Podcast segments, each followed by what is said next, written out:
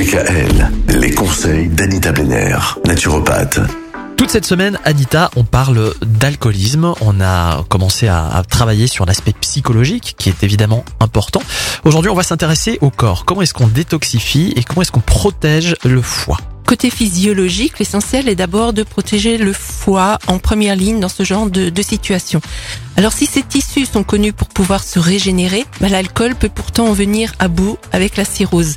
Et celle-ci commence par une infiltration graisseuse de l'organe qui inactive progressivement les cellules hépatiques jusqu'à ce que le foie dégénère complètement. On appelle cela une stéatose hépatique. C'est la maladie du foie gras.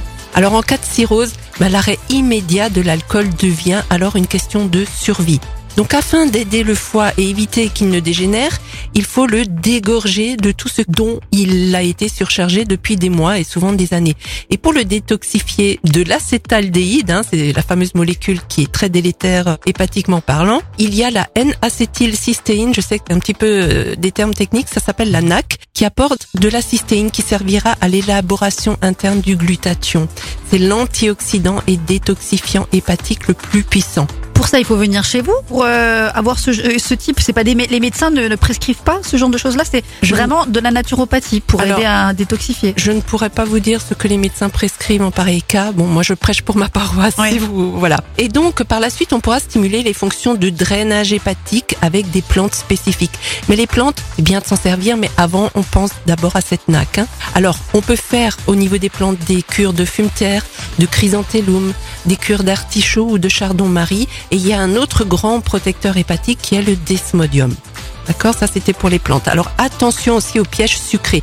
L'alcool entraîne presque toujours à moyen et long terme un trouble du métabolisme de type prédiabétique. Et les hypoglycémies sont monnaie courante quand on arrête la boisson. Et l'envie est forte de compenser avec des sucreries. Malheureusement, si celles-ci aident à limiter le besoin d'alcool, elles ne feront qu'aggraver le trouble métabolique. Là, pareil, il faut consulter parce qu'il y a d'autres plantes aussi qui vont aider quand il y a une addiction également au sucre qui peut oui. prendre la relève. C'est vrai que le sucre, ça aussi, c'est compliqué. Bon, en tout cas, demain, on va parler de l'indispensable kudzu. Qu'est-ce que c'est que ça, le Oui. kudzu Oui, on va en parler demain. Oui, kudzu. Donc, on n'en saura pas plus aujourd'hui. Non, non, non. Alors, soyez là demain. Ouais, à demain. Retrouvez l'ensemble des conseils de DKL sur notre site internet et l'ensemble des plateformes de podcast.